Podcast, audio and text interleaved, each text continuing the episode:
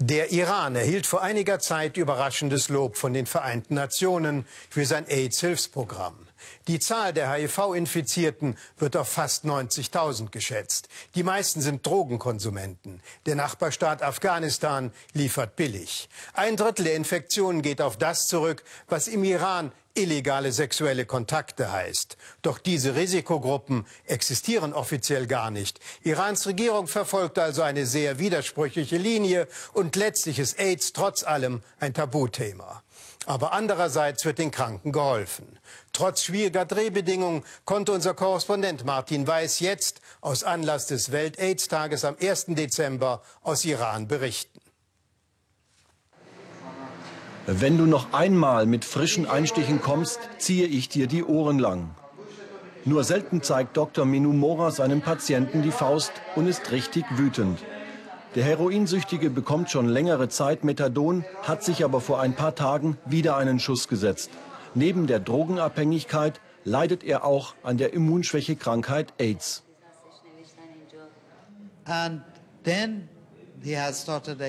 Er hatte schon mehrere Rückfälle. Vor sieben Jahren hat er sich HIV geholt, dazu noch eine schwere Tuberkulose. Weil er keine Venen mehr gefunden hat, hat er sich die Nadeln in die Muskeln gestochen und jetzt haben sich die Einstichstellen entzündet. Zeig mal her, du hast dir ja alles zerstört, sogar die Beine. Dr. Moras ist Leiterin des AIDS-Zentrums im Imam Khomeini Krankenhaus in Teheran. Hier bekommen Infizierte kostenlos ein Mittel, das das Immunsystem kräftigen soll. Weil man sich die teure Arznei aus dem Westen nicht leisten kann oder will, haben sie hier schon vor Jahren ein eigenes Medikament entwickelt. Und umfangreiche Tests im Land haben gezeigt, es stärkt das Immunsystem deutlich. Nein, ich nehme kein Heroin mehr, nur noch Methadon, das kriege ich auch hier. Da schaut her, hier in der Tasche ist es. AIDS in Iran. Eigentlich darf es das gar nicht geben, genauso wie die klassischen Risikogruppen. Prostituierte, Drogensüchtige. Und auch Schwulsein ist per Gesetz verboten. Wir begleiten einen Patienten bei einem Routinebesuch in die AIDS-Ambulanz.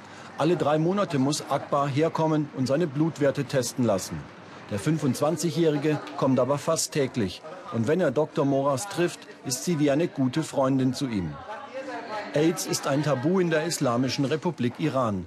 Deshalb reden die Betroffenen darüber nicht mal mit ihren Angehörigen und Freunden. Sie leben im Verborgenen, sind völlig alleine mit ihrer Krankheit, leiden unter Depressionen und fühlen sich wie Ausgestoßene in der iranischen Gesellschaft. Wir fragen Akbar, ob denn unter Homosexuellen AIDS ein Thema ist.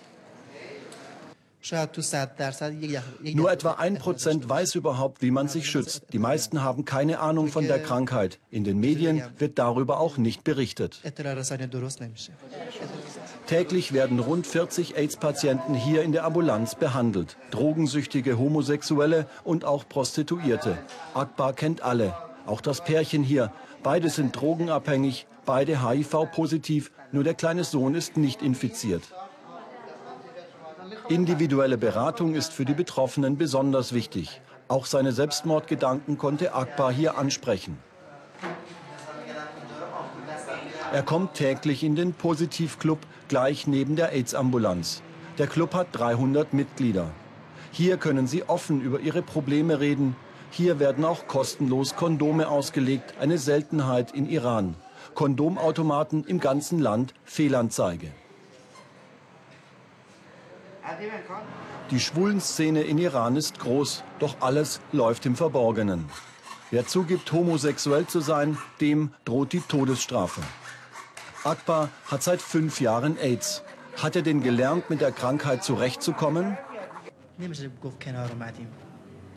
Man kommt gar nicht damit klar, niemals. Man redet sich das zwar immer ein, aber es geht nicht. Wenn ich alleine bin, stelle ich mir ständig die Frage, warum gerade ich?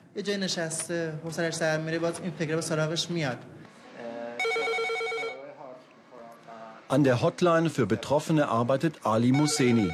Auch er ist positiv, wie die meisten, die hier arbeiten. Ali ist Bluter und wurde durch eine verunreinigte Blutkonserve mit HIV infiziert. Rund 30 Mal am Tag klingelt das Telefon der Hotline. Was wollen die Menschen wissen, die hier anrufen? Die meisten fragen, wie man sich infiziert oder wie man vorbeugen kann. Oftmals rufen sie aus reiner Panik an, weil sie nichts über die Krankheit wissen. Es ist schlimm, sagen die Betroffenen. Weil AIDS in Iran ein Tabuthema ist, gibt es keine Aufklärungsspots in Radio und Fernsehen oder auf Plakaten. Auch in Schulen wird nicht über die Themen Sex, Verhütung und AIDS aufgeklärt. Alles, was die Jugendlichen wissen, haben sie aus dem Internet. Zurück im Imam Khomeini Krankenhaus. Dr. Moras hat in den USA studiert, wollte aber immer hier im eigenen Land helfen, mit anpacken im Kampf gegen die heimtückische Krankheit. Plötzlich wird sie von einer Frau angesprochen, deren Tochter wurde von ihrem Ehemann angesteckt. Dann haben sie ein Kind bekommen, das glücklicherweise nicht infiziert ist. Jetzt ist sie hier und holt Medikamente für ihre Tochter und den Schwiegersohn. Ich denke, dass ich noch sehr viel zu tun habe im Kampf gegen HIV. Hier in unserem Land, in unserer Region. Und mich ärgert, dass wir noch immer so wenig wissen von dieser heimtückischen Krankheit. Ja, ich denke zwar global, muss mich aber hier um die Menschen kümmern. Es ist noch ein langer Weg im Kampf gegen AIDS. Uh, Vor allem in Iran in einem Land, in dem man die Risikogruppen verteufelt, anstatt aufzuklären, in dem man die Betroffenen in die Isolation drängt, anstatt offen über die heimtückische Krankheit zu reden.